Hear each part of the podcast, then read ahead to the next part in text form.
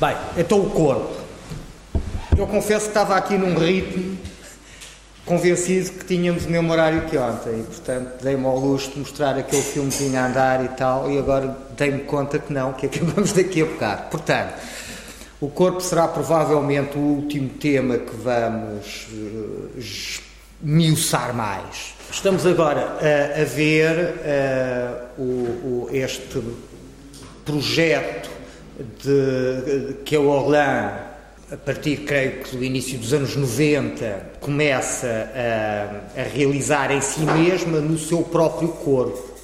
Quer dizer, a Orlan, que nós já tínhamos visto pousar a Odalisca do Angle, em fotografia, jogando já com uh, questões que andámos por aqui a, a abordar, como a, a importância de, de, de, assumirmos modelos exteriores, uh, da construção do papel, uh, do, do, dos nossos papéis sociais, da nossa identidade sexual, etc, etc. E, e, isso também em relações internas, quer dizer, como as imagens também nos ajudam a construir uh, a nossa identidade, etc. E, mas vimos fazê-la isso em imagem.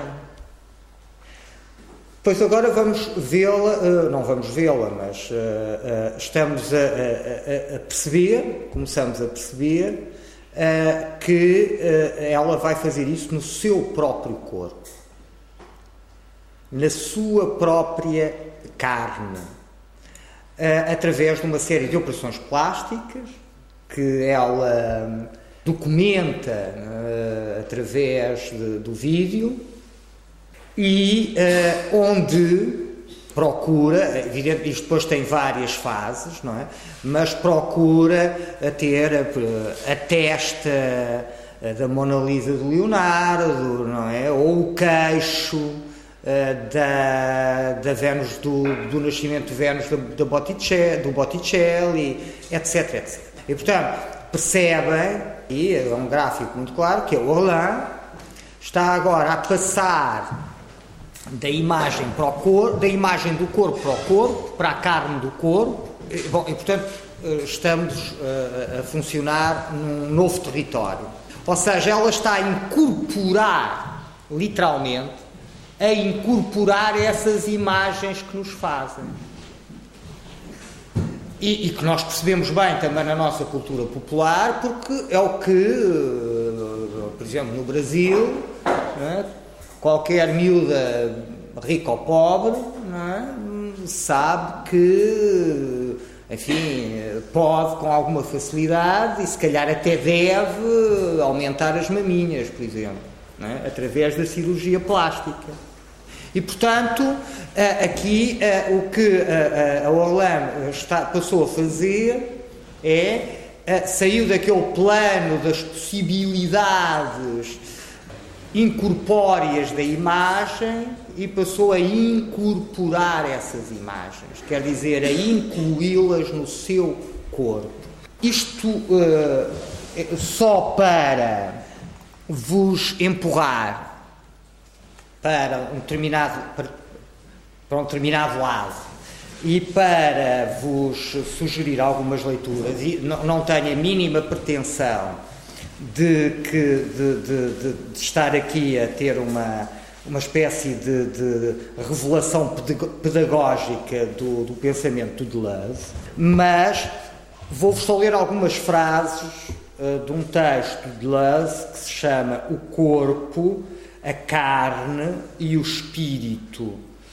Tornar-se o tornar-se animal, uh, que é um, uh, publicado no livro sobre o Francis Bacon em que ele diz assim: o corpo é uma figura, não uma estrutura.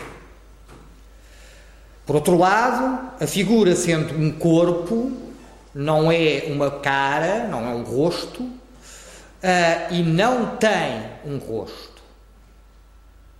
Tem uma cabeça, porque a cabeça, neste tipo de sistema, digamos assim, pertence ao corpo, não ao rosto. E depois, mais à frente, diz assim: a zona objetiva desta incapacidade de determinar, digamos assim, deste indiscernível, começou com o corpo inteiro. E depois diz assim: mas o corpo em termos de carne. Sem nenhuma dúvida, o corpo também tem ossos. Mas os ossos são apenas estrutura social. Eu comecei por ler aquela frase ao princípio para perceberem precisamente que o corpo não é uma estrutura. E, ora, os ossos são apenas uma estrutura social. O corpo apenas se revela a si mesmo quando deixa de ser suportado pelos ossos. Ele escreve, evidentemente, a pensar no bacon e naquelas carnes pendentes do bacon e naquelas carnes que chovem uh, do bacon, que excedem, que extravasam, que exorbitam, ajuda-nos a começar a compreender a complexidade desta, desta irrupção do corpo. É uma irrupção que, no, se torna muito uh, clara a partir do Goya.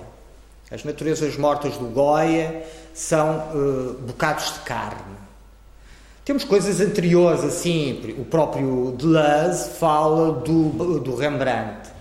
Há cenas de talho do Rembrandt, famosas, de bocados de, de peças de, de, de, gado penduradas no, no, nos, uh, como é que se diz, no, nos matadouros.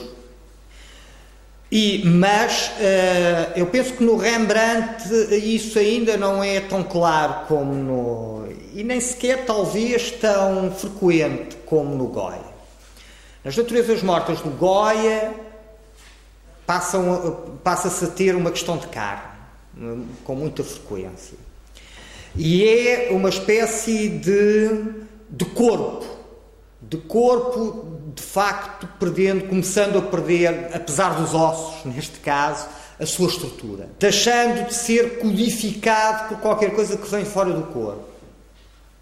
E em termos mais românticos também podemos começar a pensar é uma espécie de corpo sem espírito, de espírito sem Deus, no caso do Goya. E portanto um corpo matéria. Eu passo não para outros matadores eh, famosos, é?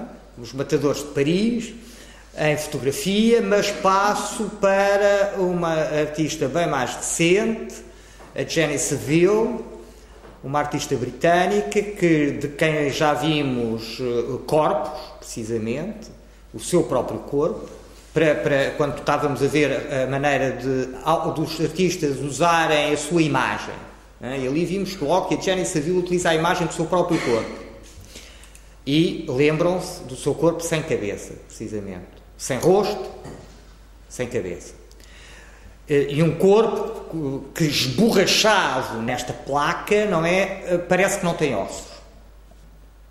Eh, excede os ossos, extravasa. Cá está uma cena, uma cena de, de matadora que ela chama torso, é? utilizando uma espécie de linguagem clássica, é? torso. É? Da linguagem académica, uma classificação tradicional, é um torso. Um torso é um tronco parcialmente com as pernas, até ao joelho, eventualmente, mas eh, aqui, de uma pessoa. Aqui é de um animal. Lembram-se que o título era Tornar-se Animal, ali no, no Deleuze. Portanto, isto é para estabelecerem agora eh, ligações que vos apetecer. Não, não sintam tipo, é pá, eu aí já não estou a ir atrás, ou, ou eh, o Deleuze irrita-me imenso, e portanto desligo. Uh, não, não, não. Dizer, não, não se preocupem, não usem. Isto é o tal self-service. É? Tive um professor de estética na universidade, o, o Emílio Oliveira, que infelizmente já morreu, que era um tipo muito interessante, e que dizia logo na primeira aula: Pá, as minhas aulas são self-service. As minhas também. E, e portanto vocês tiram o que quiserem. É? Vem cá, tiram só a sobremesa, por exemplo. Cuidado com os diabetes, é o que eu posso dizer. Mas cá está o, o corpo, não é? Não, o corpo, só corpo e um corpo de laziano, sem rosto, transborda para lá da ossatura, da estrutura óssea. Cá está o nosso bacon, a propósito do qual o Deleuze desenvolve estas ideias, com um famoso retrato do Papa Inocêncio X, que refaz ou desfaz, ou desfaz, ou refaz desfazendo um retrato do, do Velázquez. Uh, reparem como o rosto desaparece, como o rosto se gasta, se desgasta, pinga, escorre, é? e é praticamente dominado pela boca. Já não a estrutura do ecrã branco com um buraco negro que não implica tridimensionalidade, mas uma boca que nos suga para outro plano. O corpo também, talvez, não sabemos bem. A passagem da Virgem à noiva, à la mariée, do, do Duchamp, eh, de 1912, uma, uma das aparições da mariée, da noiva, na pintura do Duchamp, que depois, evidentemente, será sistematizado na aparição por excelência, definitivamente inacabada, do Grand Verre, do grande vidro, e que ocupa, onde ocupa a parte superior. Uh, e claramente, efetivamente, inacabado, porque o grande vidro acidentalmente parte pessoal fica muito aflito, o senhor Marcelo Duchamp, o que é que fazemos? O que é que o Marcelo Duchamp acha piada? Diz, olha, vamos reforçar isso com arame e até agir e até, e até, tá, até fica bem, até calhou bem. É? Era o que faltava. E, e portanto, uh, passou-se a ter rachas. Bom, um corpo, mas que corpo como corpo? Não sabemos muito bem. As interpretações, desde as mais preguiçosas, falam de uma espécie de corpo interior, visceral, uma espécie de máquina orgânica que uh, nos mostra uh, aquilo que não sabemos bem o que é. O Deleuze também diz que no Bacon o horror não é o espetáculo do horror, como por exemplo nos filmes de guerra americanos, é o trabalhar das forças. E se calhar eh, isso às vezes no Duchamp também faz sentido. Uma pessoa reduzida a um corpo, entre a pornografia e a força do corpo, a origem do mundo do Courbet que já vimos. Isto é uma piada, vou fazê-la apesar de tudo, apesar da falta de tempo. É, é, é uma, é um o regresso do, o regresso da, do, do sexo feminino, o regresso da vulva é? tinha desaparecido. Uh, está aqui uma, uma das últimas zonas públicas da pintura europeia, uh, do Renascimento para cá, uh, a zona pública da Eva no, no retábulo de Gante, do, do Jan van Eyck e do Hubert van Eyck. O nosso amigo Leca já sabemos que também colecionava este tipo de imagem. Aqui temos mais uma das suas uh, imagens de sexos femininos, como também tem masculinos e até patologias e coisas assim. Um cor, um, uma pessoa reduzida a um corpo, uh, um corpo reduzido a um rabo, é? na odalisca do Boucher. Este recortar, este tornar funcional para mim, este, domi, este dominar por um sujeito de um, de um, de um corpo. Até ao Rodin disse-vos eu que o corpo é clássico. Depois da Idade Média até ao Rodin, o corpo é clássico. É sempre o corpo da escultura grega. E vocês dizem, mas o Rodin também gosta de escultura grega, de escultura antiga. E até gosta de Miguel Ângelo. Pois é, é verdade. Mas o corpo dele já não é o corpo de Miguel Ângelo o corpo dele já não é o corpo da escultura grega. É evidente que nós conhecemos aquela história em que o Rodin, como sabem, não é um artista. Na sua formação, o Rodin é um tipo de ensino técnico, como diríamos hoje. O Rodin foi formado para ser escultor de decoração, para fazer entalhos em madeiras e coisas assim. E tentou um reconhecimento artístico, tentou que, uh, ser levado a sério pelos senhores da academia e tal. Bom, e nunca conseguiu, ninguém lhe dá o que é que vem o marceneiro para aqui agora com, com histórias. Até que um, um amigo, um, uh, o, o, diz a lenda, que pegou numa escultura do Rodin, levou-a para uh, um grupo de especialistas e mostrou-a como sendo um, uma escultura antiga. E toda a gente disse: maravilha, que coisa estranha. Estão a ver como, como faz a arte do contexto. Disse assim: olha, lembram-se daquele tipo que nos anda a chatear aí e tal, o Roda. É leva lá essa porcaria daqui. Provavelmente, não é? Não. O outro foi, o outro resolveu fazer o que faz o Sr. Richard Matt Courinol. Mete-lhe um quadro por trás, é? impingiu-a como arte e diz assim: olha, uma coisa uma, da antiguidade, foi agora encontrada aí umas escavações e tal. Eu, quando conto estas lendas, depois gosto de lhe dar assim o meu tom, o meu próprio tom literário, não é? Portanto, não é nada assim tão coisa, mas pronto. E, bom, também tem aqui e tal. E, e os tipos, pá, maravilhados. É? Até que depois ele revelou o embuste Portanto, ou seja, isto aqui para dizer, não só é bom para nós porque nos volta a esta história dos contextos, mas também para dizer que uh, o, o, o, Rodin, uh, há de facto esse, uh, pesa sobre o Rodin essa, essa espécie de modelo atemporal da escultura clássica. Mas reparem para já que é a escultura clássica descoberta de uma escavação, ou seja, partida. As esculturas clássicas não eram partidas. a gente sabe é, que tem, tem, muito disso no museu, mas isso não é escultura clássica. Dizer, uma cabeça, um bocado de uma orelha, a gente fica, pode ficar maravilhado e dizer, pá, o talento do Fídias. E, pá, mas o Fídias não fazia pulgares, nem orelhas, não é? O Cesar Baldaccini é que faz um pulgar, pá, deste tamanho. É? O Fídias não.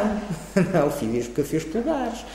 Ou melhor, fez pulgares, mas estavam ligados à mão e a mão ao braço e o braço ao antebraço, e o antebraço ao ombro, e o... já perceberam para onde é que eu vou, não é? Um todo, um corpo inteiro. Precisamente porque o corpo clássico é um todo. E é um todo que eu diria mesmo, é um modelo de todas as outras totalidades.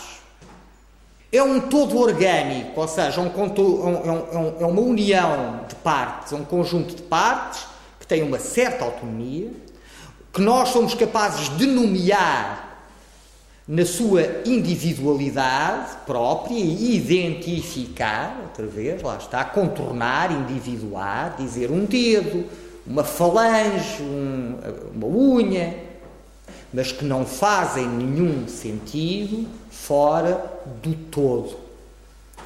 E quando eu mexo uma parte, mexo o todo. Quando a escultura, eu agora não vos vou mostrar isso, mas quando a escultura grega deixa de ser egípcia, deixa de imitar os egípcios, portanto, deixa de ser uma coisa assim, e passa a ser uma coisa assim, em que eu descanso o peso numa perna e a outra não serve para nada, serve para contrabalançar aquilo que em italiano se diz contraposto, hum, e que é hoje uma designação que se utiliza praticamente só uh, nos países de língua inglesa. Quando isto aconteceu, o corpo mudou todo, deixou de ter este eixo direito, esta fronteira, e passa a fazer isto. Um ombro sobe, o outro desce, uma anca sobe, a outra desce, e uh, o que é engraçado é que imediatamente os escultores começam a fazer isso ali pelo início daquilo que chamamos de período clássico, por causa dos filósofos, dos artistas, o século V antes de Cristo, começam também a virar-lhe um bocadinho a cabeça e a cabeça vai virando mais e o contraposto vai sendo cada vez mais, uh, mais uh, marcado, etc, etc. É? E, portanto, quando se mexe uma peça, mexe-se tudo. O que nós estamos aqui a ver é um corpo que é um fragmento. É um corpo que se posiciona de formas quase impossíveis. Que o Rodin gosta de torcer e até mais, o Rodin gosta de furar. O Rodin gosta de furar, o Rodin gosta de tirar bocados. E, portanto, estabelecendo uma relação muito complexa com o exterior, reparem, aquilo que antes era interior, se eu abrir um bocado, passa a pertencer ao exterior. Se eu lhe tirar assim um bocado, fizer uma cova, passa a pertencer ao exterior. Sabendo nós, apesar de tudo, que aquilo é, devia ser o interior. No Manifesto Comunista, eu digo, começo assim sempre as minhas aulas de segundo semestre, o, o curso cruzamentos, e, mas agora vou dizer outra vez, porque acho esta frase o emblema disto. Porque reparem, se vocês virem a arquitetura do a Torre Eiffel, a Torre Eiffel não é um edifício tradicional, quer dizer, é um edifício furado também. Aquilo que devia ser fechado é aberto, aquilo que devia estar dentro está fora. Não é? é atravessado pelo nosso olhar. A pintura impressionista também parece que começa a desfazer as figuras pela luz e a pela atmosfera e a tornar sólido o ar. Portanto, a inverter hierarquias, a rebaralhar os. E o Manifesto Comunista do Marx e do Engels, em 1848, diz isto que, sobretudo, funciona muito bem na, na, tradução bastante posterior, feita em colaboração com o Engels para a língua inglesa, mas que é qualquer coisa deste género. Tudo o que é sólido dissolve-se no ar. É um bom emblema para isto. Bom, e cá está. A própria arquitetura é vista através do modelo do corpo. O senhor Vitrúvio diz assim no livro 4, capítulo 1 do seu tratado de arquitetura, de arquitetura, é, é, outra vez ali um tipo como o Ovídio, entre o século I, antes e século I depois de Cristo. Ele escreve o livro no tempo Augusto, que é precisamente o tempo em que terá nascido Cristo. E ele diz assim, ele, diz, ele escreve sobre a origem das três, dos três tipos de colunas que os gregos usavam.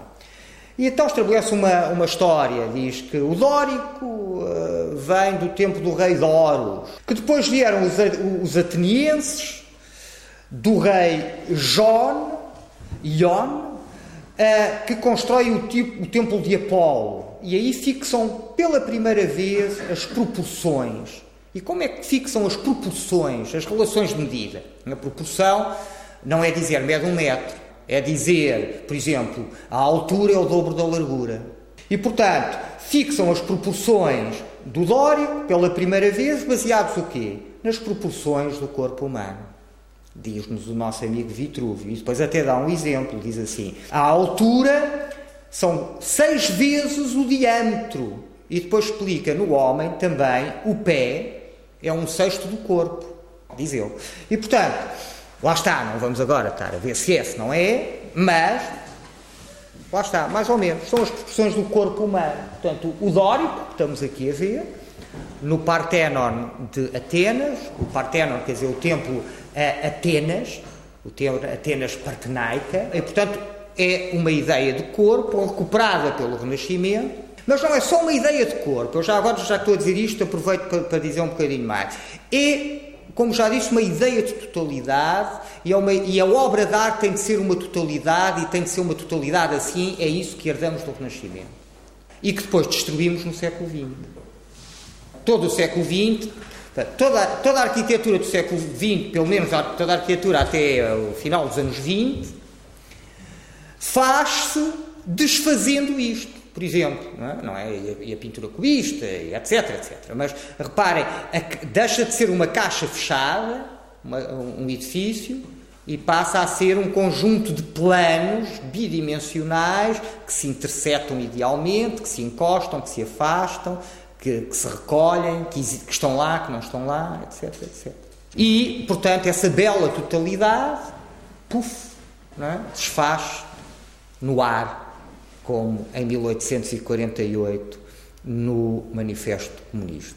É muito engraçada, e isto para mim é um exemplo muito bonito, do, e terrível ao mesmo tempo, não é? do mais brutal colonialismo, em que este Port Jackson Painter, é o pintor de Port Jackson, não se sabe quem é, o que, o que interessa aqui é que nestas viagens de, de colonização do, do planeta pelos europeus, portanto de globalização, é uma.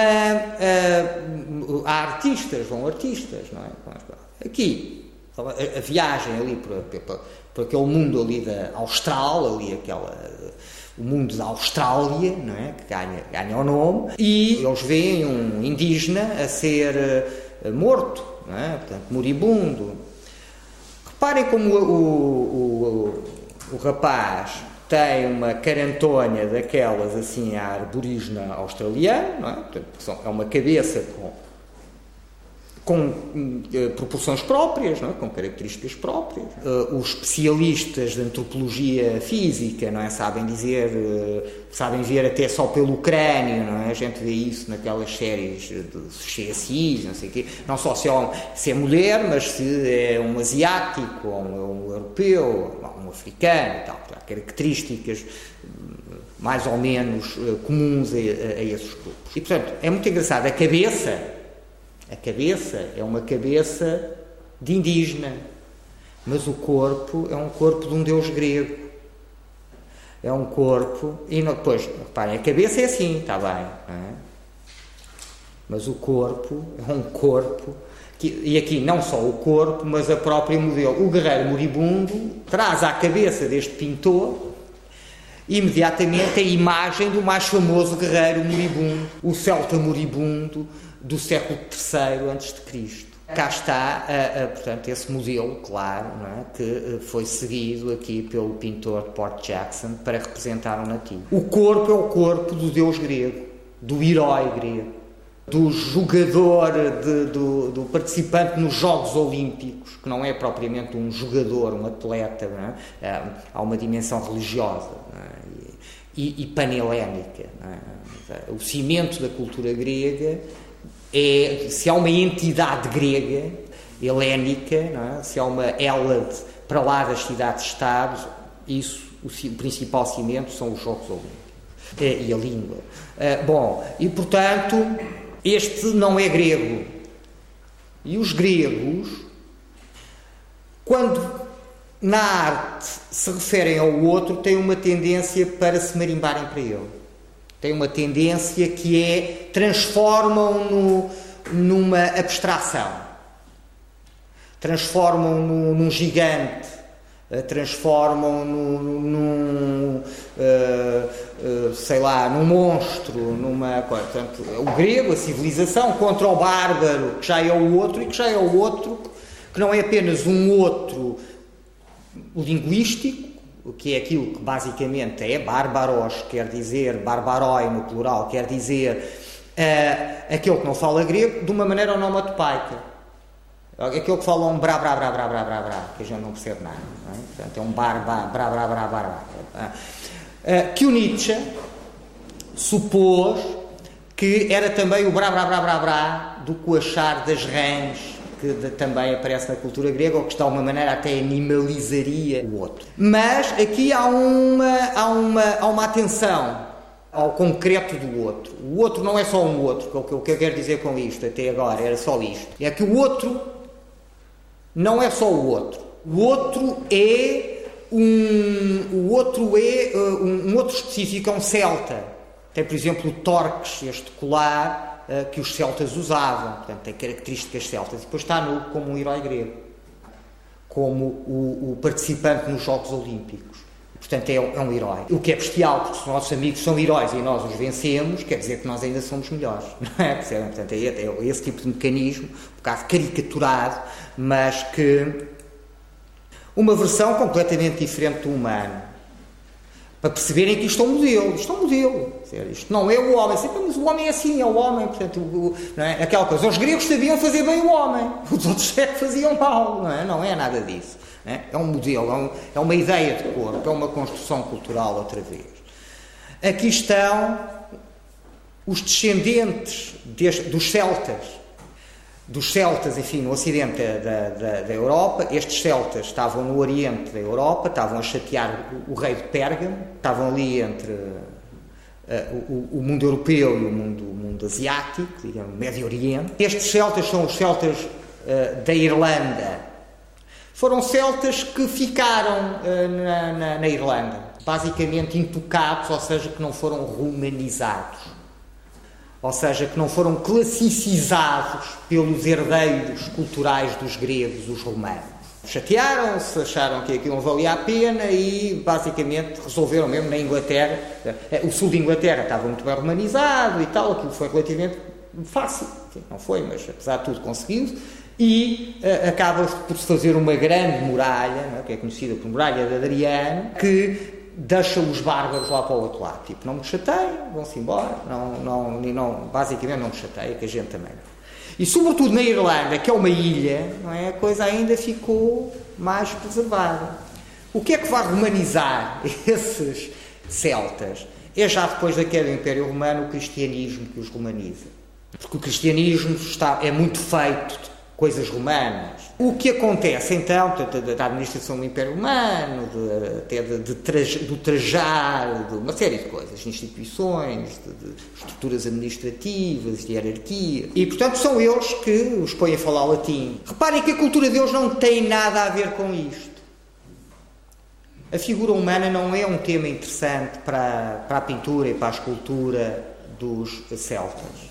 E quando a figura humana aparece, o que é interessante é isto: são os entrelaços, são as espirais, ou seja, é uma abstração geométrica que come a figura, reparem como a come, como, como a bidimensionaliza, como a transforma de acordo com a sua lógica bidimensional e linear e desfaz a figura através disto tudo, salva-se a cabeça. Quando aparece figura humana na, no, na pintura ou na escultura celtas, normalmente é uma grande cabeça achatada. E portanto, cá está, percebem que estão noutro universo, outra ideia de corpo e um corpo que claramente não é um todo. Isto lembra-me sempre uma espécie de porta-chaves em que um braço é uma chave, o outro é outra chave, a cabeça é outra chave, e portanto temos ali umas coisas penduradas a partir deste redemoinho geométrico do centro. É outro corpo, é? completamente, que não é o corpo grego. E com o Rodin, nós temos finalmente destruído o corpo grego. Quer dizer, quando olhamos para um tipo nu, não vemos lá um herói grego, como faz aqui o pintor ainda, o pintor uh, de Port Jackson.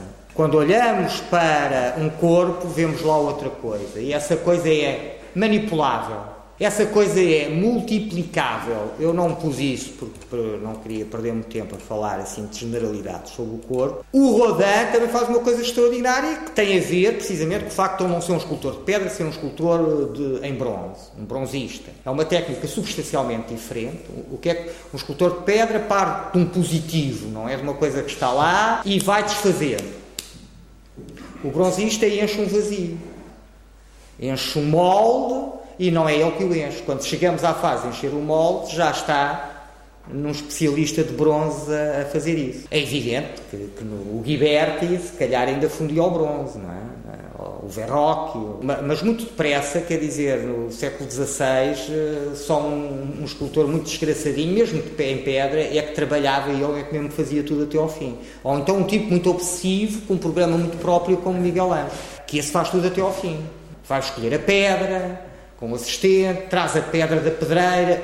Quando olha para a pedra é porque aquela pedra já lá tem a imagem que ele vai tirar. Estão a ver? Ele vai libertar o espírito, vai libertar a imagem, vai libertar que já lá está, uma imagem verdadeira, não é? Não um simulacro que já está contida na pedra e que, bom, e que ele parte, parte, parte até ao fim, começa pela, pela frente e acaba atrás. A maior parte deles não faz isso faz um esboço, uma matéria dúctil qualquer, o que é que quer fazer e tal, e mostra, e depois há umas máquinas para ampliar, através de uns pontos de referência, e passa para o bloco de pedra e os outros vão e partem a pedra e depois vai o mestre no fim fazer os últimos acabamentos. No bronze ainda mais, não é? A partir do, daquela esboço em matéria dúctil inicial, o mestre diz, muito bem, agora façam-me isto em tamanho assim assim, e uh, faço, a partir daí faz-se um molde não é? e agora manda isso para o bronzista, para o, para, o, para o, fundidor, não é? fazer. E o Rodin trabalha com uma casa de fundição famosa, que dura se calhar até hoje, não, é? não, não, não, tenho a certeza, e portanto com especialistas de, até de aturarem o Sr. Rodin.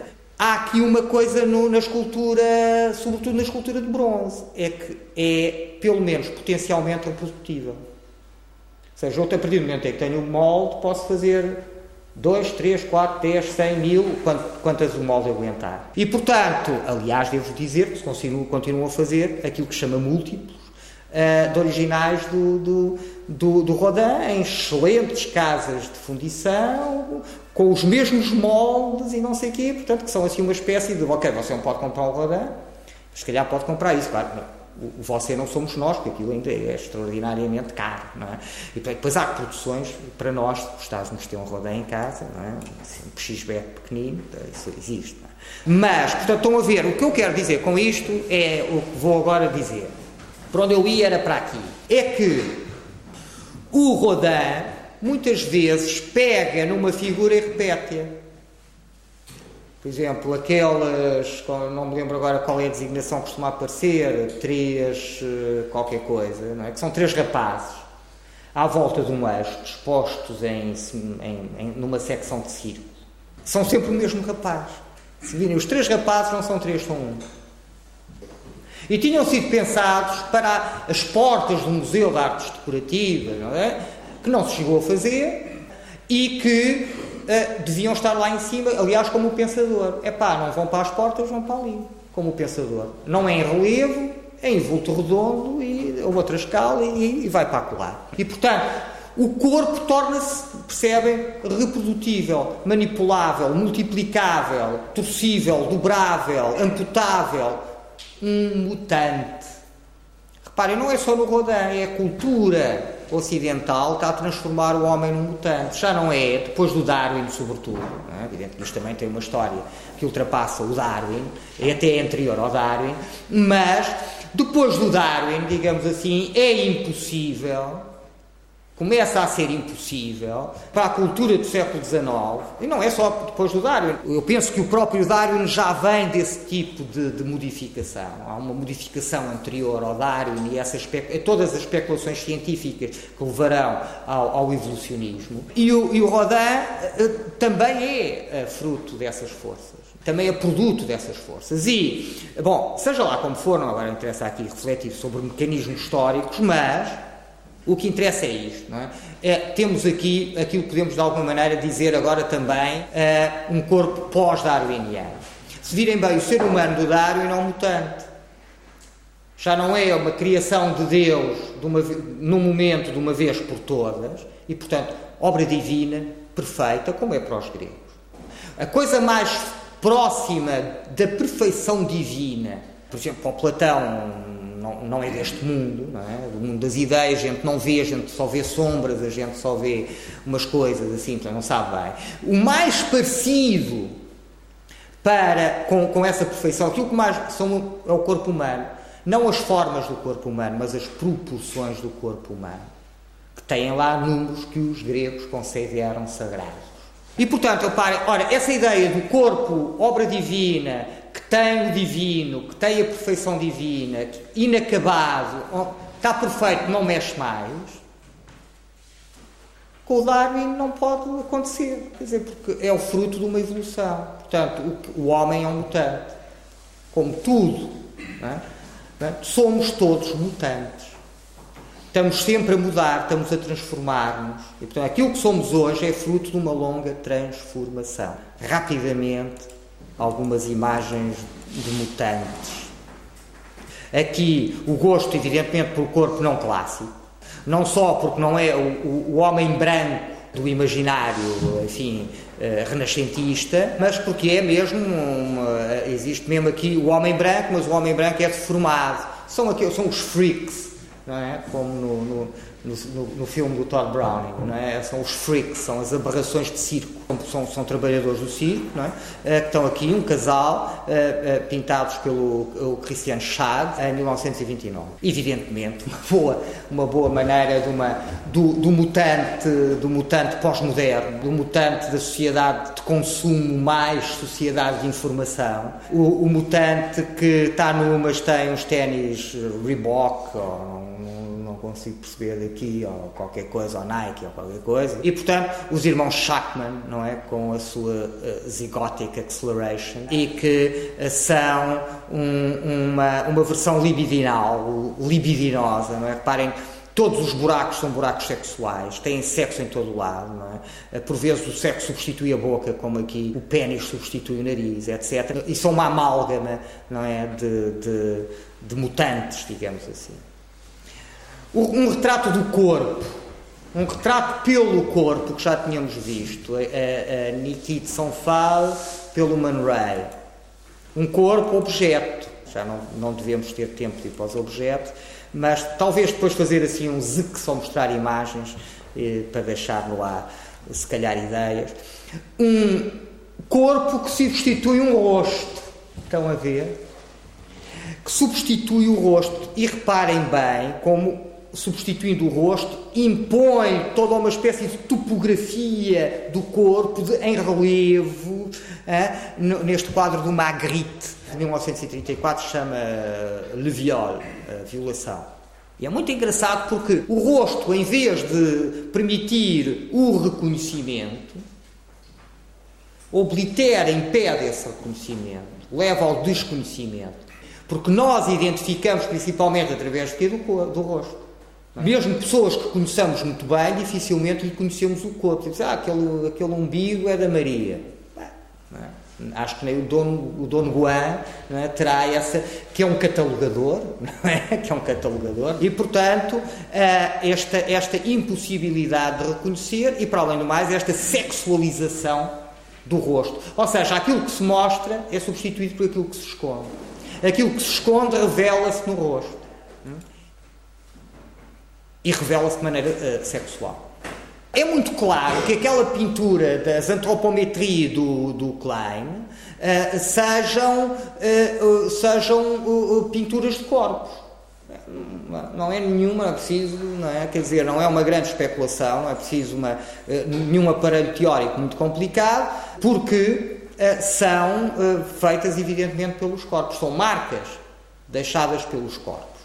Já as conhecemos, isto também já pensámos que de alguma maneira isto vem disto e, sobretudo, isto vem das próprias fotografias do, do, do Namut que mostram o, o, o Pollock a pintar, mas também sabemos que podemos supor, ou pelo menos sabemos que eu gosto de também pensar, a pintura este, é, é, desta fase do Pollock como uma espécie de rastro percurso de caminho do corpo, de, do, do, do rastro de um corpo no espaço, do, dos vestígios, das marcas deixadas por um corpo que se desloca no espaço.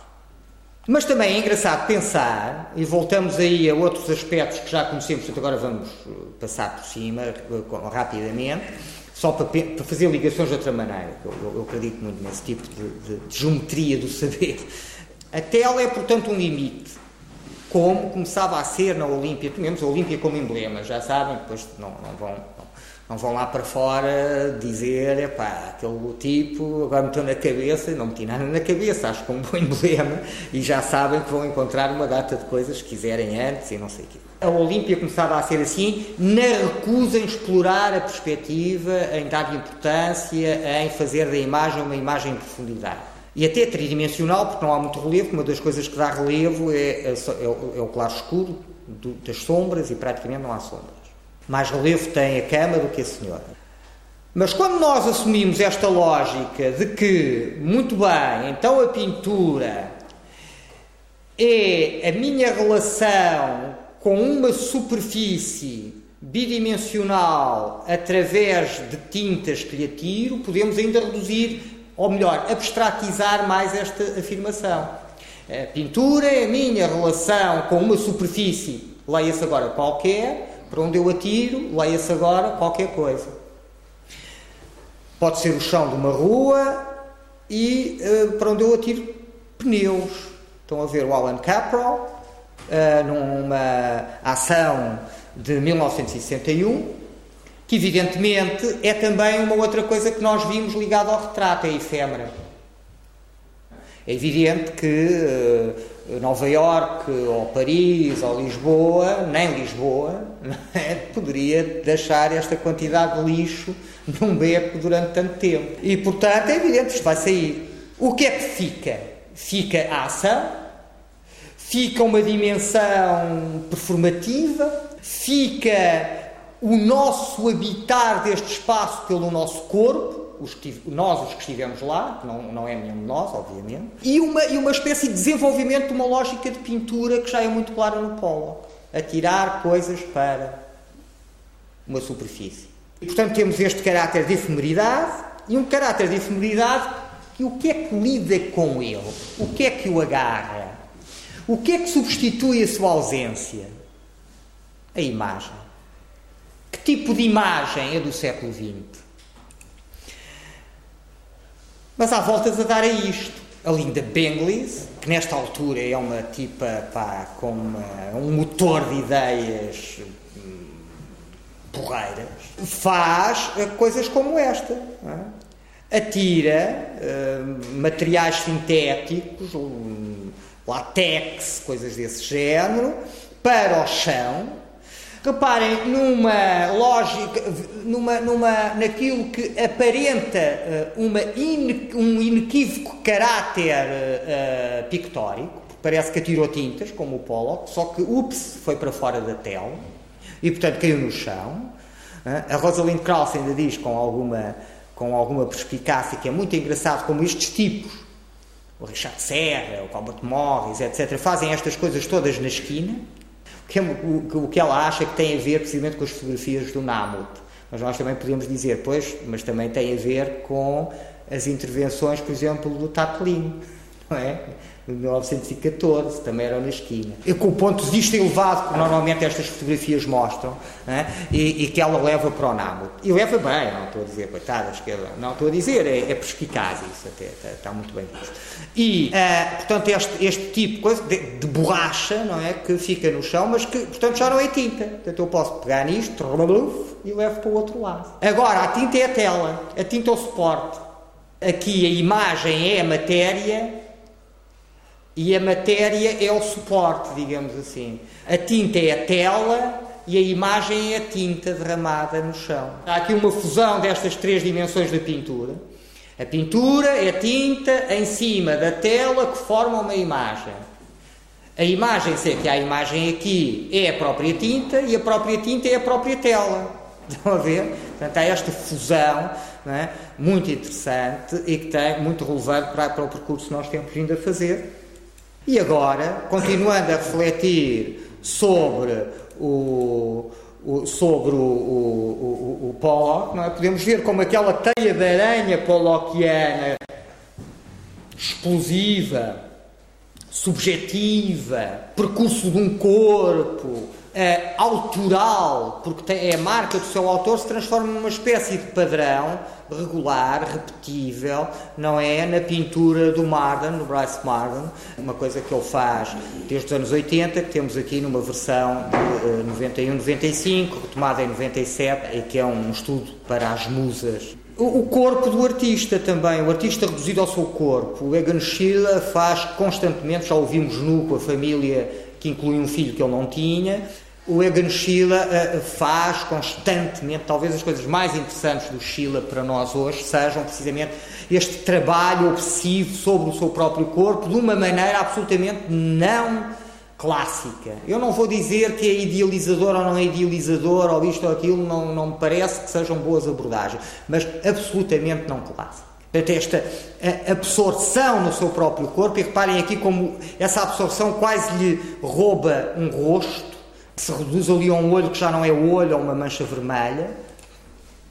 Ou Robert Morris, uh, que faz um trocadilho, um trocadilho que inclui a palavra, e que é o, um autorretrato, que inclui uma fotografia dele nu, em que na letra I. Só que I em inglês lê-se I.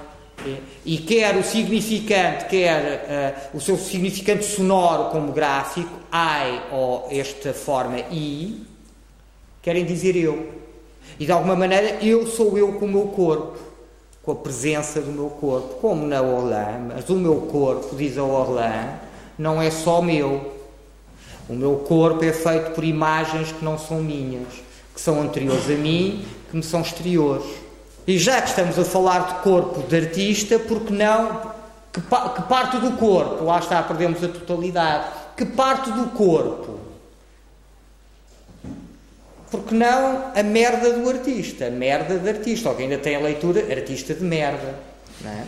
E, portanto, reparem, esta, e que evidentemente é uma brincadeira também claramente pop com a sociedade do consumo. que é, reparem como isto obedece rigorosamente à etiquetagem não é, exigida até por lei para informar os consumidores do conteúdo, do seu peso, não sei quê, não sei quê, não é? Eh, produto embalado não é? em maio de 1961. É? Eh, pronto, está, não está, não, é? não sei, não provei, portanto, eh, mas é uma lata que. A embalagem, mas a gente também, antes de abrir a embalagem, não sabe o que é que está lá dentro, mesmo depois de, abrir, muitas vezes hoje não sabemos. O Mark Queen, com aquilo que, que com, com, com, que se tornou famoso, não é? Uma coisa de facto forte, facilmente falável, é? é? que é o seu autorretrato. Mas como é este autorretrato? É o seu sangue congelado no molde, um molde automático, como uma máscara funerária, é? uma coisa que se põe por cima da cara não é? e se deixa secar e se tira. Pronto, está feito o molde. Não é preciso um escultor para fazer isto. Cheio de sangue. Congela e depois congela-se, tira-se o molde e fica uh, a próprio eu, self. E sou eu, e sou eu de uma maneira física também, de uma maneira material. Isto é muito interessante porque, reparem, nós temos estado a ver isto. Como imagem e objeto se, descolam e colam, se, se separam e fundem. Reparem que nós vivemos uma situação muito interessante, é um bocado como a da viagem muito complexa, muito ambígua, que é um bocado como a da viagem. Nunca viajámos tanto, nunca nos mexemos tão pouco.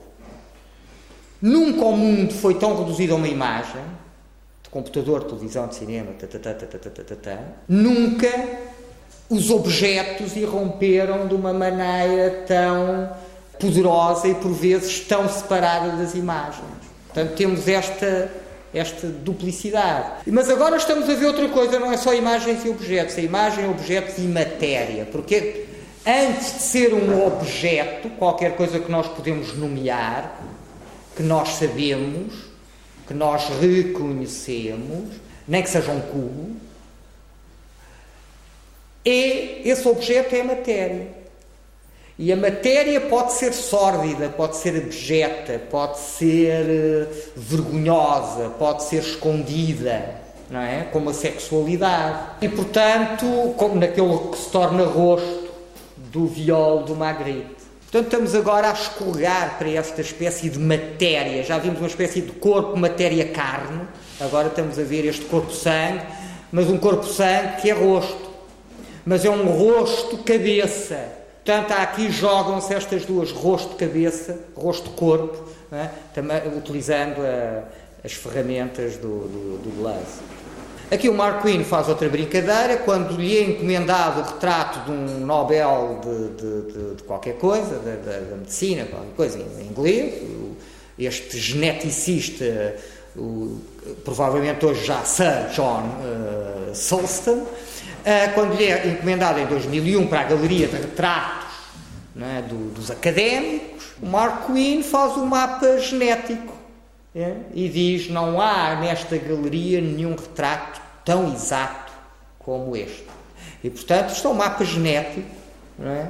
O corpo irrompe na arte, já perceberam, a partir dos anos 60 é muito difícil pôr o corpo de fora. E uma coisa que nós encontramos é precisamente uh, o happening primeiro, depois a performance, não vamos estar a distinguir, mas, portanto, estas ações performativas, digamos assim, uh, quando a arte se torna ação, quando o fim da arte é a ação, reparem, a ação do Pollock e dos seus colegas expressionistas abstratos, como se lhe chamou, também se lhe chamou action painters, é uma ação de pintura, são pintores de ação, mas são pintores. Agora, quando tiramos a, a pintura e ficamos só com a ação, portanto, aí temos, estamos nestes meios performativos. Temos um dos mais interessantes artistas de performance dos anos 70, o Vito Acconci, um norte-americano, que aqui faz uma ação uh, que é conhecida pela peça uh, Subir, Descer, uh, e que é uma, uma, uma, uma ação em que ele, precisamente, num determinado horário, durante determinado tempo, sobe e desce ao banco um determinado número de vezes e registra isso tudo. Muito engraçado o que nós estamos a ver agora, já perceberam, não é uma fotografia da performance, lá está, ações efêmeras. As ações, fiz assim, já, já vai. Mas fica na máquina, na fotografia, no vídeo. E é aí é? a imagem resgata ao tempo, à efemeridade. E portanto, cá está, que esta imagem, que a imagem é também qualquer coisa em que depois que esconde, eh, que apaga que mente, como vimos também, os espelhos que mentem, etc, etc. Mas, por exemplo, tenho aqui umas imagens de, do Rotchenko, de uns aparatos soviéticos, e, e que uh, desaparecem depois, são apagados da fotografia, quando caem em desgraça, não é? O Rotchenko apaga-os, traz, traz, traz, traz, traz. Pensar assim o melhor é apagá-los com estes tipos. Se eu tenho aqui fotografias destes tipos, é? e portanto vão sendo apagados. Então, toda a gente conhece a famosa fotografia do Lenin a discursar com o Trotsky, não é? Quando o Troitsky cai em desgraça, o Troitsky é apagado da fotografia. As imagens também permitem uma sempre permitiram uma manipulação e por isso é que Platão desconfia dela. É porque podem ser simulados, são sempre potencialmente simulados. Bom, para aí já não vamos, mas não queria deixar de dizer isto, já que estamos a fazer, falar da imagem e, e a dizer que resgata do efêmero e parece quase que eu estou aqui a fazer uma espécie de, apologia, nem a apologia, nem o contrário uh, da apologia. E, portanto, estou a fazer, estou a pensá-lo. É? é isso que, que, estou aqui a fazer apenas. E, portanto, o que nós temos aqui é já uma peça, uma peça de galeria, uma peça de museu, um objeto que tem a imagem e tem os registros. E agora isto pode ser vendido a um colecionador e agora isto pode ir para o museu. Ou esta escultura do Mário Metz, um daqueles artistas que foi uh, catalogados pelo Germano Celante, por exemplo, como uh, artistas pobres, arte povera. Estão aqui a ver um iglu, né, que ele faz muito. E é que chama várias coisas. Por exemplo, uma instalação disto em que ele chama o espaço é direito ao curvo. E muitas vezes o próprio Mário Merz habita este iglu. Está lá dentro. Portanto, usando o seu próprio corpo. O Rui Chaves foi visto de uma maneira muito constante pela crítica dos anos a portuguesa dos anos 80, como uma espécie de escultura que convocava corpos, é? onde havia a ausência de um corpo. Esta é uma peça mais recente, mas percebemos que é qualquer coisa onde nos podíamos sentar, não sabemos bem para quê, para viajar, para ser torturados, para qualquer coisa, mas onde de facto há uma espécie de ausência, do, uma espécie de presença do corpo pela sua ausência, não é? Faz aqui presença do corpo é ver um espaço do corpo que está vazio, uma coisa que podia ser ocupada pelo corpo e não é. Portanto, a presença do corpo é introduzida pela ausência do corpo, que depois, na segunda, na 26 Bienal de São Paulo, eh, teve mesmo um corpo, não é? O corpo da Vera Mantero, com a peça, não é? Que eh, está na base daquilo que depois torna uma escultura e uma performance, com o nome uh, Comer o Coração. Não é uma coisa nova na arte portuguesa. Temos o, temos o Alberto Carneiro, um tipo interessantíssimo, aliás, de uma geração interessantíssima. Uh, um campo depois da colheita para deleite estético do nosso corpo. Aliás, a estética. O estético é um conceito do século XVIII que precisamente tem a ver com uma espécie de um conhecimento pelos sentidos. Estão a ver? Para deleite estético do nosso corpo não é? não é da nossa inteligência, da nossa compreensão, do vamos lá, é do nosso corpo. É muito interessante também o que isto faz à paisagem. Eu tinha ali umas coisas que se calhar ainda uma coisa que ainda vos mostro, se calhar, mas que, que, que de alguma maneira traz isto, mas traz isto de outra maneira, que é a Gabriela Albergaria. E que é uma maneira de lidar com a natureza, de lidar mesmo com a, a maneira de intermediar a natureza que é a paisagem e fazer. Eh, eh, é, há aqui uma resistência, não é? Há aqui uma, uma, uma, uma atitude de resistência. Eu recuso-me a transformar a paisagem apenas em imagem. E eu quero manter a paisagem como objeto, a natureza como objeto, e quero.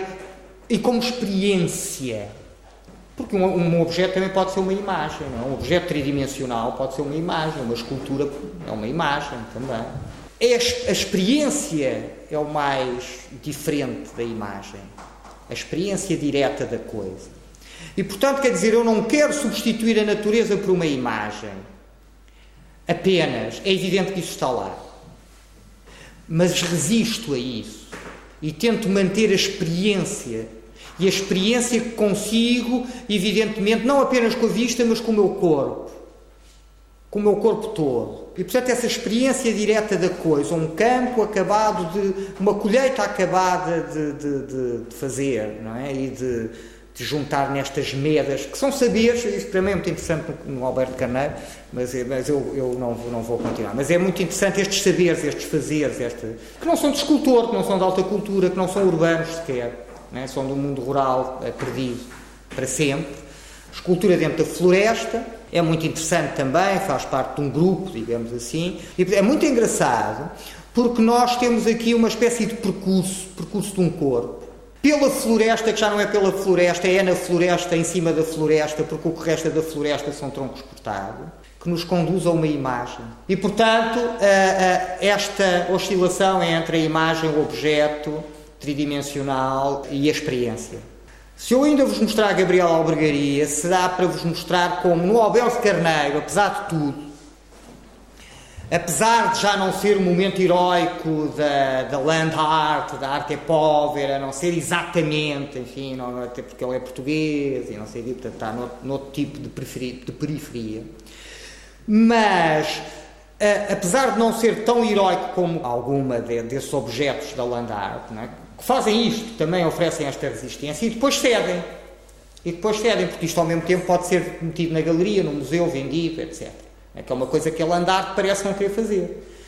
Ou seja, a obra de arte não pode ser um objeto, porque se for um objeto, torna-se um objeto no mercado.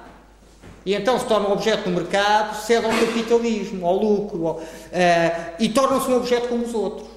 Uma cadeira, como bolo chá, como uma mesa, como um tapete, como qualquer coisa. E eu não quero. Bom, mas depois não, não tenho que querer. E a lógica do mundo da arte, que evidentemente é também o mercado, o colecionador, o não sei quê. Porquê, porquê é que nós consideramos que as obras são boas ou más? Porquê é que estamos sempre a querer valorizar as obras? Para mim as obras não são boas não, não, nem ou más. Ou apetece-me falar nelas ou não me apetece falar nelas. Ou me apetece pensá-las ou não me apetece pensá-las. Mas eu não sou marchand. Mas eu não sou o tipo que diz uh, o que é que uh, a fundação isto ou aquilo deve comprar porque senão se calhar aí preocupava. E não tenho de preocupar com o valor. O valor é basicamente o valor de mercado. obra de arte boa, obra de arte má. Não, não, a mim não me lamento, quer dizer, não, não, não quero ofender ninguém com isto, mas a mim não me interessa nada. Há coisas, o que não quer dizer, não há coisas que então não gostas, não, há coisas que gosto muito. Percebe? Eh, como também não acho muito interessante que a teoria se a preocupar com a beleza, onde é que é, o urinol é belo ou não é belo. Não é por aí que funciona o urinol. O que não quer dizer que eu não possa achar até o urinol belo ou que não procure beleza numa obra de arte. É? Só que a beleza também está fora da obra de arte. Para perceber, eu não, não, não, não, não estou a excluir, não quero ofender ninguém, não quero ser assim uma espécie de militante rebarbativo, mas para dizer sim, senhor, nós podemos encontrar sentimentos e beleza e valor e valores que já não são financeiros e se calhar esse ainda tem algum interesse. Mas, uh, uh, uh, de facto, quando discutimos valor numa obra de arte é para estabelecer uma hierarquia para dizer porque é que eu hei de pagar mais pelo Picasso do que pelo Rui Chaves, por exemplo. É? Bom, pronto. E, portanto, é este, é este tipo de raciocínio que não me interessa E, e, que percebem que este tipo de objeto lida com esse tipo de raciocínio. E, e depois cede, porque não há maneira de não ceder. Porque, porque a obra de arte também é feita pelo mercado pelo crítico que diz se é bom se é mau, é? pelo colecionador, pela galeria, e cada vez mais o é. E pelas redes, pelo funcionamento em rede disso tudo. Apesar de tudo, no Carneiro ainda há algum heroísmo nisso, ainda há uma espécie de resistência, uma espécie de ética ecológica, não é? Uma espécie de fazer ali, de nos agarrarmos a, a, a, velhos, a velhos saberes, a velhos fazeres, a velhos gestos. Não? Na Gabriel Albergaria, coitadas, as peças pa parecem inválidos, não é? Entram para ali, pintadas de branco, com parafusos, com suportes, com. Não sei o quê. Portanto, ela, há uma resistência, mas uma resistência que sabe que tem que ceder, é? e que tem qualquer coisa de trágico e triste na minha visão, na, naquela, naquele look clínico, é? que, que, que, aquelas árvores cortadas, coitadas, ficam ali cheias de parafusos e, e remaquilhadas, pintadas demais como vemos os mortos como diz o Bach da, da, fotografia. O nosso corpo, agora, o corpo que habita a obra de arte, que já não se limita a contemplar a obra de arte. Esta obra do eh, em que, de 58, eh, aqui refeita, remontada em 85, e que não interessa agora falar desta obra do Boyce, que é muito interessante, tem muita coisa, e que até tem um lado autorretratístico, se quiserem, porque tem um lado autobiográfico. Este tipo de rolos de feltro são associados normalmente a um aspecto da biografia do Boyce, em que ele tem um acidente de avião, e, portanto, em que se criam um, um, rastro de destroços, em que ele quase morre de frio, e são os camponeses que o enrolam umas mantas e coisas. Portanto, há ali sempre umas referências. Aliás, foi o que interessou uh, penso eu, fez com que os anos 80 ainda se tivessem interessado muito pelo Boys, foi esse lado autobiográfico que encontrávamos falsamente ou verdadeiramente no, no, nos artistas dos anos 80, como o Clemente, como vimos, a minha casa, depois percebemos que a minha casa não é bem a casa dele, mas pronto.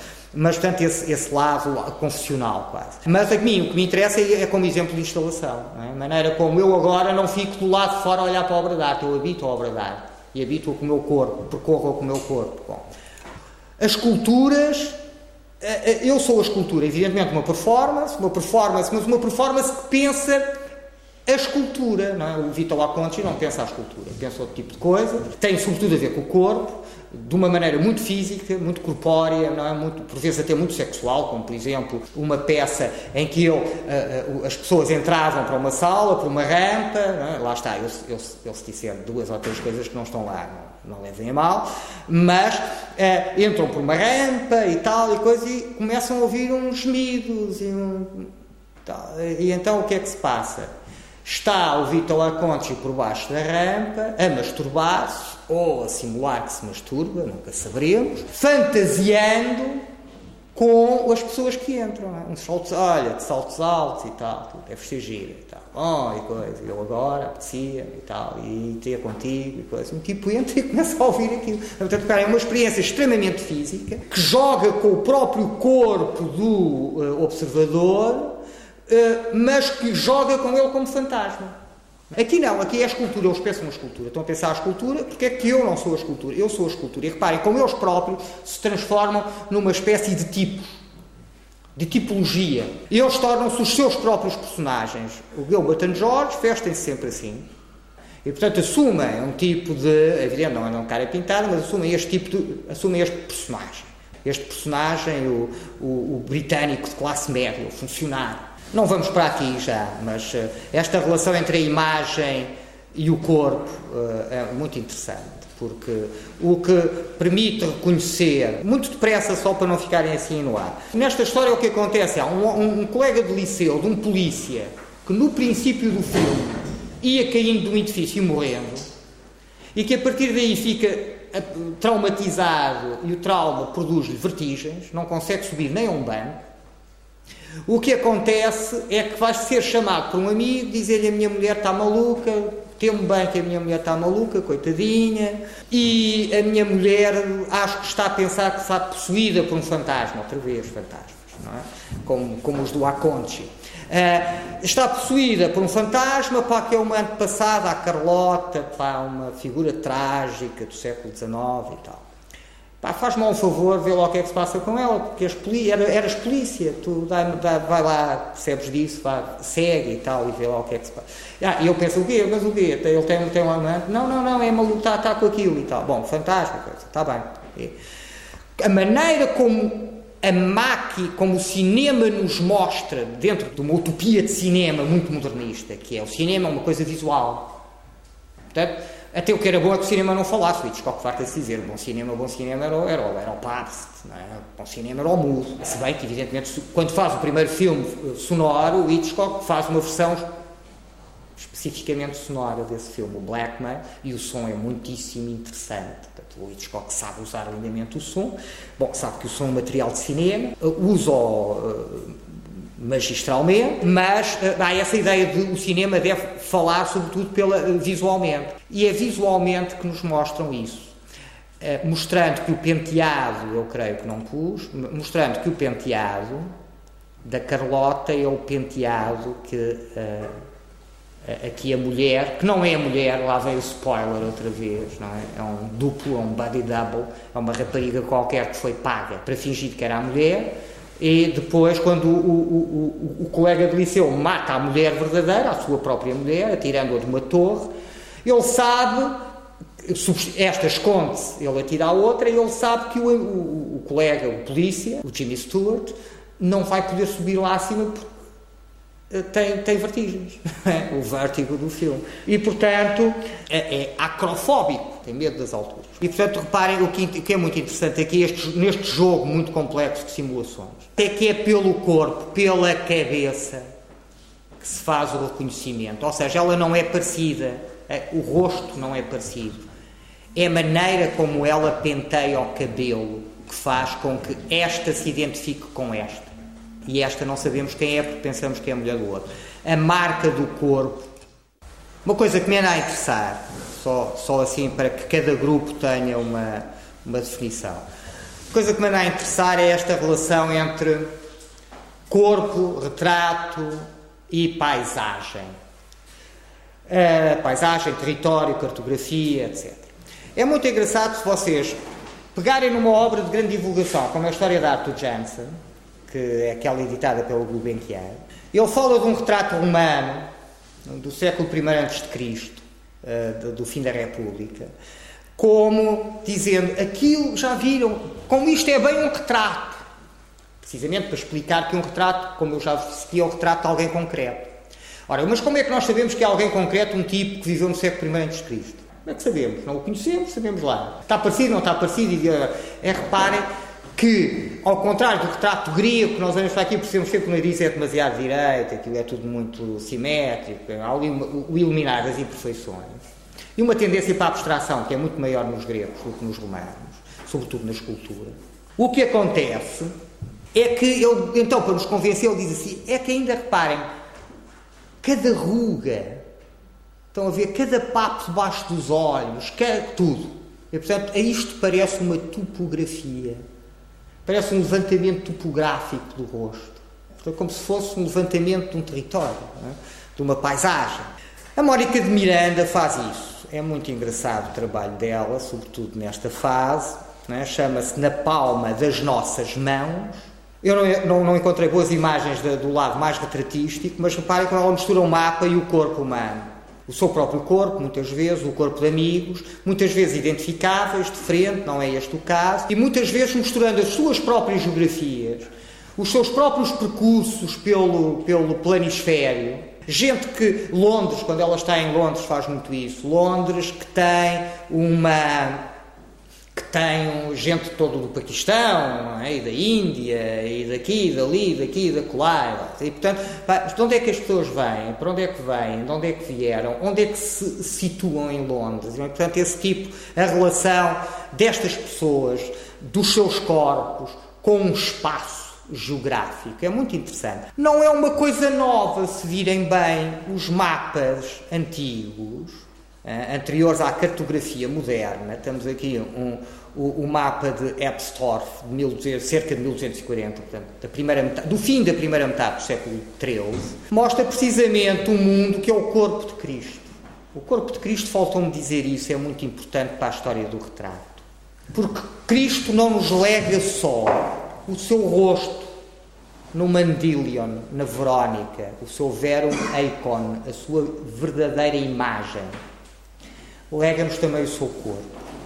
Não só na sua imagem bidimensional, deverei dizer rustificada, do Santo Sudário, mas também na hóstia. Mas cá está, é o corpo do Cristo. Bem, e, e, e o vinho é o sangue, como sabe. É outra, é outra vez o corpo. Ah, e portanto, esta, cá está, o mundo é o corpo de Cristo. Aqui, o, o, o, no famoso óculo do ilusionista do, da Câmara de Esposi, terá feito, segundo Daniel Arras, aqui nesta nuvem, um autorretrato. E diz o Arras, bom se compararmos essa imagem com esta, que é um autorretrato que ele infiltra num quadro religioso, a apresentação no templo, veremos que é parecido, diz ele.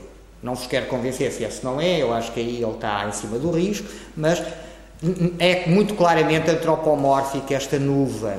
É? Provavelmente um autorretrato. O autorretrato está na Câmara da Esposi. Aqui está o Manténia, isto é reconhecido por todos, os historiadores já, de uma maneira geral, concordam com isso, a própria tradição literária. O Manténia na Câmara da Esposi, no meio destes motivos que, como se traziam dos, das ruínas romanas das enterradas, dizia-se que se traziam das grutas e, portanto, são os grutescos que o Manténia gosta muito de usar porque exibe a sua cultura antiga, a sua cultura clássica, o seu conhecimento da antiguidade. Francis Picabia, Picabia com La Ville de New York, aperçu à travers le corps, quase que parece o carneiro, através do corpo. O que é engraçado aqui é que é evidente que não é mesma, não estamos a falar da mesma coisa. O carneiro fala de uma experiência do corpo, Francisco Picabia fala de uma cidade tornada corpo. Se virem bem, Nova York, uma Nova York vista de cima, vista de frente, vista de, de, de esgalha, etc. Estes prédios de Nova York formam uma senhora de chapéu, se virem bem.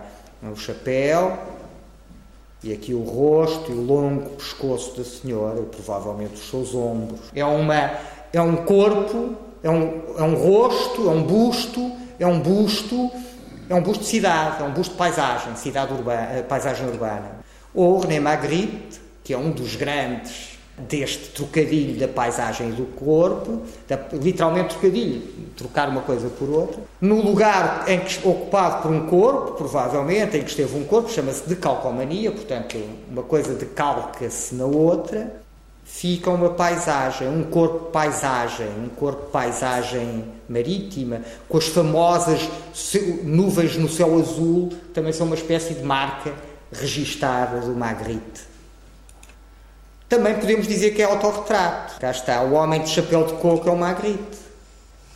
Como aliás aparece aqui numa fotografia do Lothar Vola, já dos anos 60, mas em, que, que justapõe o verdadeiro Magritte, velhote já, a um quadro do Magritte, onde o homem de chapéu de coco não tem cabeça.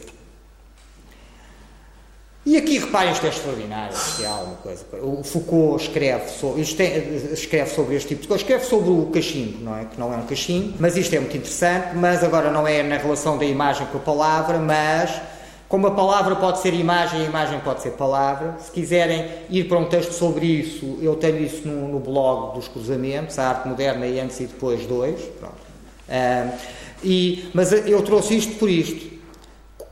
Repare, isto é como se fosse uma espécie de quadro de costas, irregular, esquisito, escultórico, onde ele, em vez de pintar uma paisagem, escreve uma paisagem. Há o céu, mas depois também há uma cortina, há uma fachada de casa e depois há um corpo humano ou floresta. Uma coisa pode ser a outra, corpo humano ou floresta. Que dizer desta cabeça com nuvens, desta cabeça paisagem, Magritte outra vez. E o grande antropomorfizador, safei-me relativamente bem a dizer isto, da paisagem. Reparem, por exemplo, como se olharem para esta montanha não veem nada, mas se olharem para o seu reflexo na água veem um rosto que se reflete na água, como o rosto do narciso, que depois se transforma numa flor. Uma paisagem antropomórfica não é novo. O Lorenzo Lotto, com uma paisagem monstruosa, não é? Se a gente ampliar isto, começa a haver monstros. Estão a ver uma espécie de árvore sentada a ser cortada, corpos que aparecem por todo o lado, como as miúdas que apareciam a tentá-lo, e que não são corpos, são árvores, e que não são árvores, são pedras, etc, etc. É muito interessante como a paisagem fala de, do humano e a paisagem fala especificamente de alguém. Nós temos, por exemplo, jogos poéticos na França do século XVI, em que precisamente a paisagem de uma determinada região é transformada uh, numa espécie de elogio da dona da casa que monta a soirée poética em que se dizem piropos uns aos outros através, ou malandrices através da paisagem eh, dali, por exemplo, o Funchal. Estão a ver?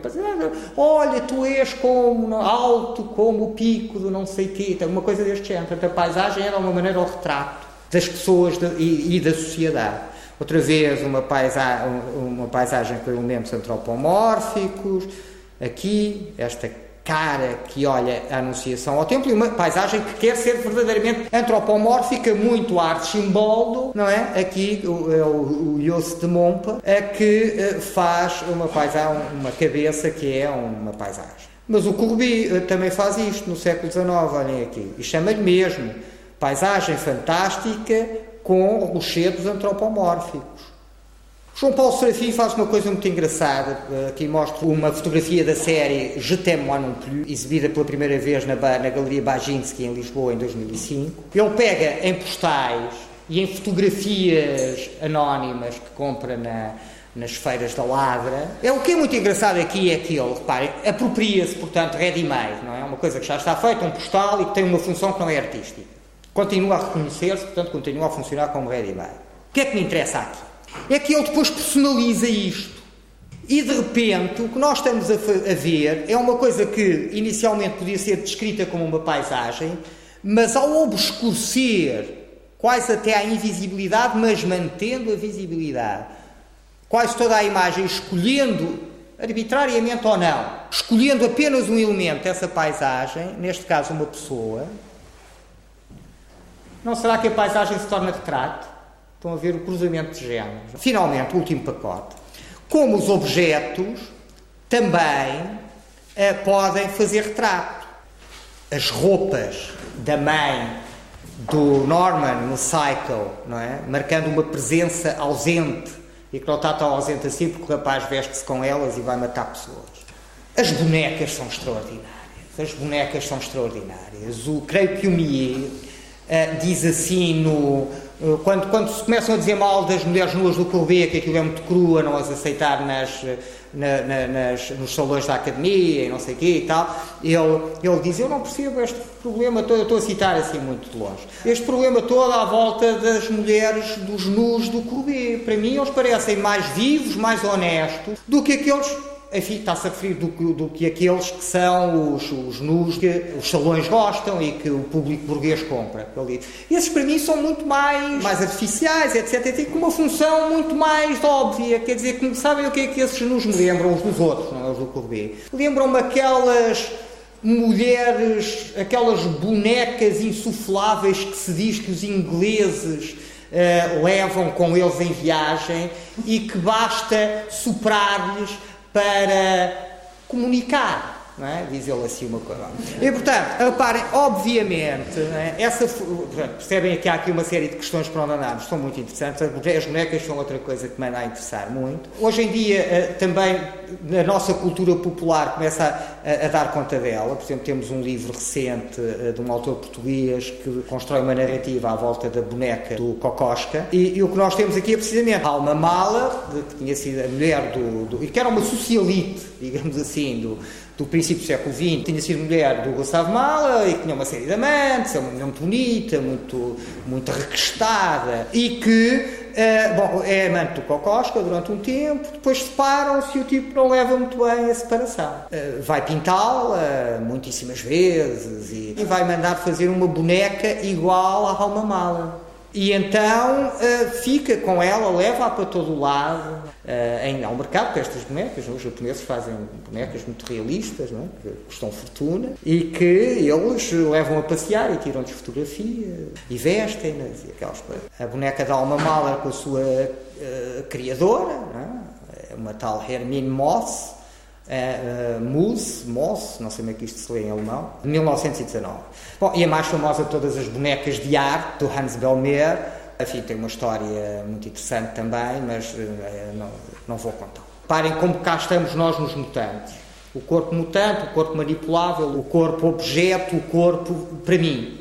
E lembram-se que é esta boneca que se refere a, boneca da Cindy Sherman no, no Untitled número 255 de 1992, mas onde ainda reconhecemos a, a Cindy Sherman. O Norman Bates vestido como a mãe, portanto, usando as suas roupas, substituindo a sua ausência, não exatamente pelo retrato, mas de alguma maneira eu próprio a retratando, ao, ao, ao vestir o seu personagem. E quando Walker Evans vai fotografar os rendeiros pobres na América Rica da Grande Depressão, o, Walker Evans retrata, parece-me a mim que retrata tanto esses rendeiros pobres, que rendeiros eram os tipos que pagavam uma renda para, para, para poderem trabalhar uma terra que não era deles. Reparem, tanto nas roupas, como nas casas, como nos objetos, de alguma maneira. Os objetos também nos retratam, já sabemos isso. Aliás, a natureza morta, reparem, uma das primeiras naturezas mortas, é precisamente, que ainda não é bem uma natureza morta por si só, porque é o verso, ou o reverso, não é? A parte de trás do uh, retrato de um jovem do Hans Memling. Uma natureza morta, evidentemente simbólica, aqui está, por, pelo, está pelo, pelo Cristo. O Cristo é este lírio branco, creio eu. É?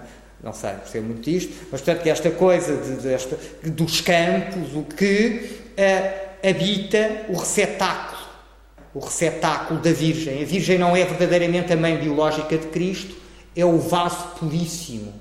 E por isso aqui está um vaso puríssimo que diz Jesus, Jesus, e tem a cruz. Portanto, é uma maneira de figurar Cristo, o Cristo, o Salvador, através de um objeto. O Fernando Pessoa dirá uma coisa parecida, mas menos simpática, diz que ela era uma mala, é? limitava-se a transportar o Filho de Deus. Cá estamos no Walker Evans outra vez.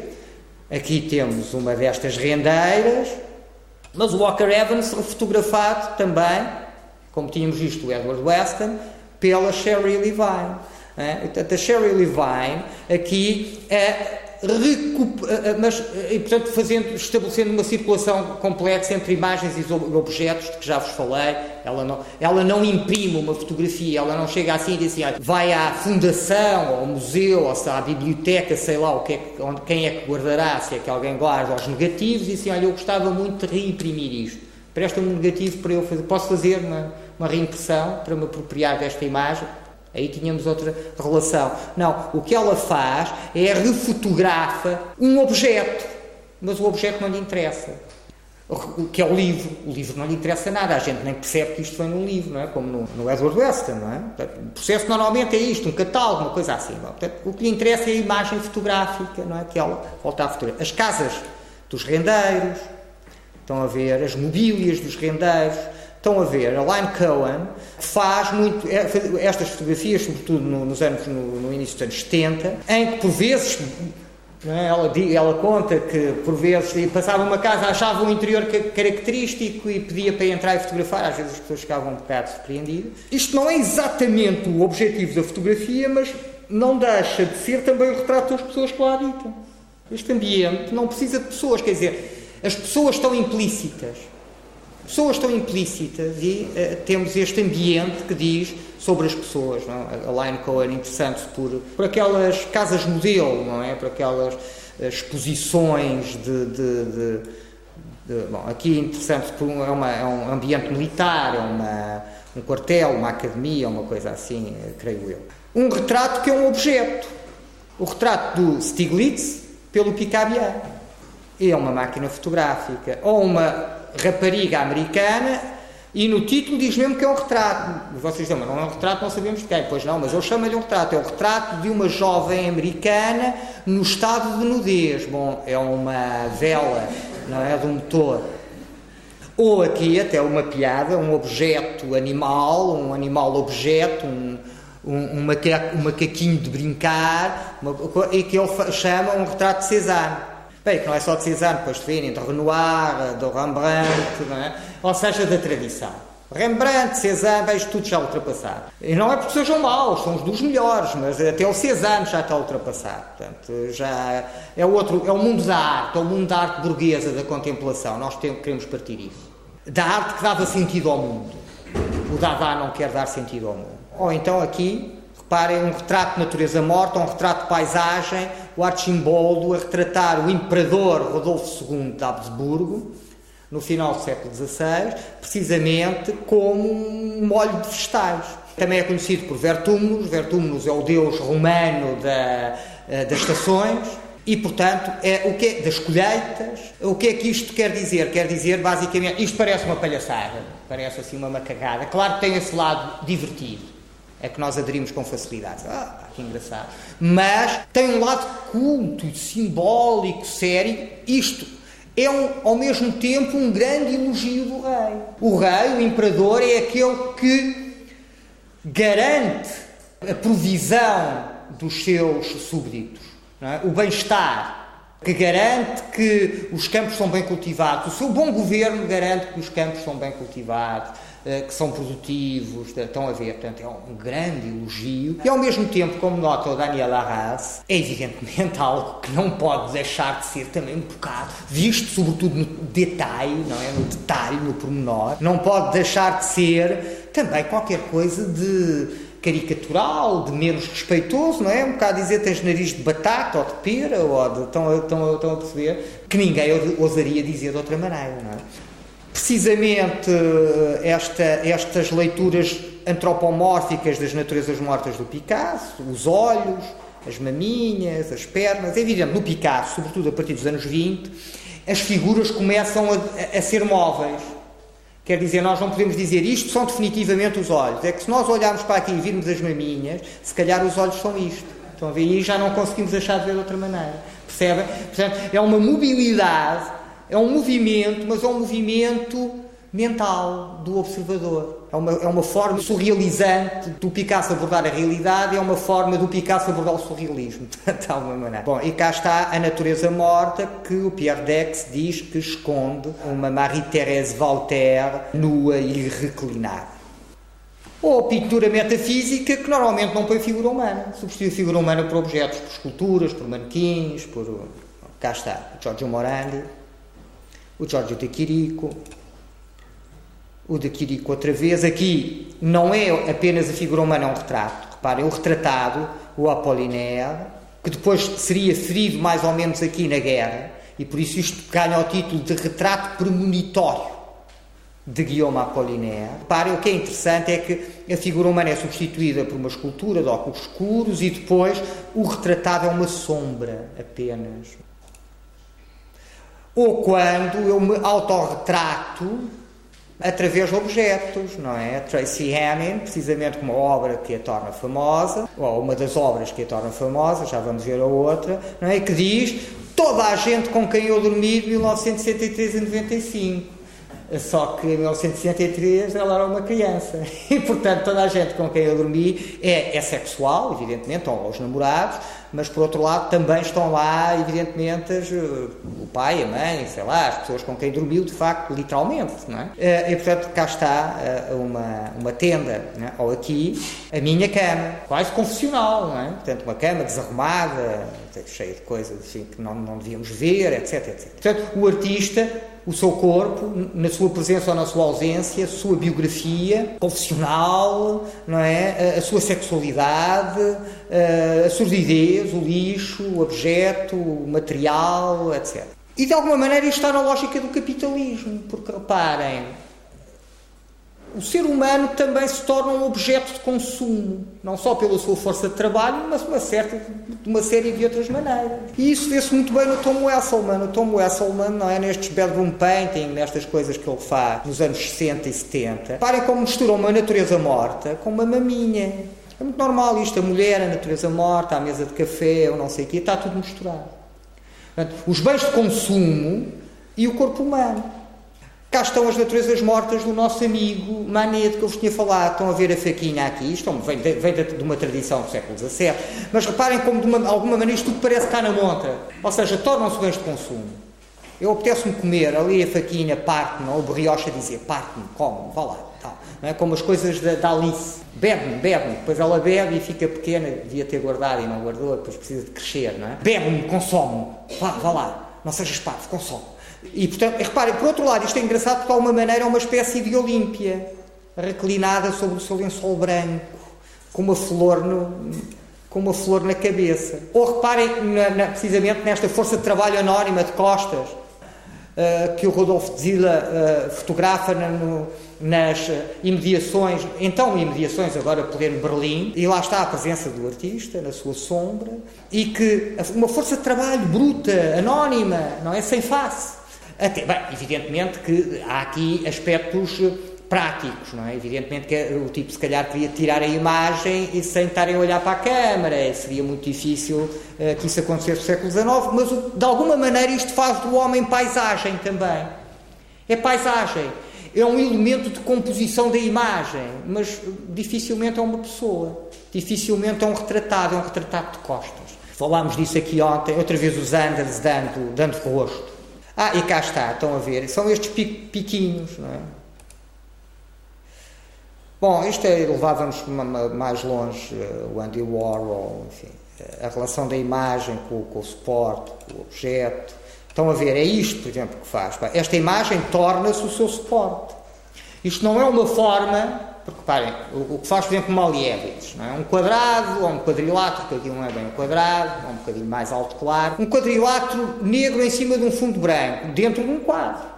Pronto tem muito que se lhe diga, o quadro também é quadrado, etc. Aqui o que ele faz é uma forma que já não está assim, ou Mondrian fazendo quadradinhos e risquinhos e não sei o quê. Bom, aqui os quadradinhos e os risquinhos são o próprio quadro. É uma shaped canvas e a largura destes risquinhos é a largura da espessura.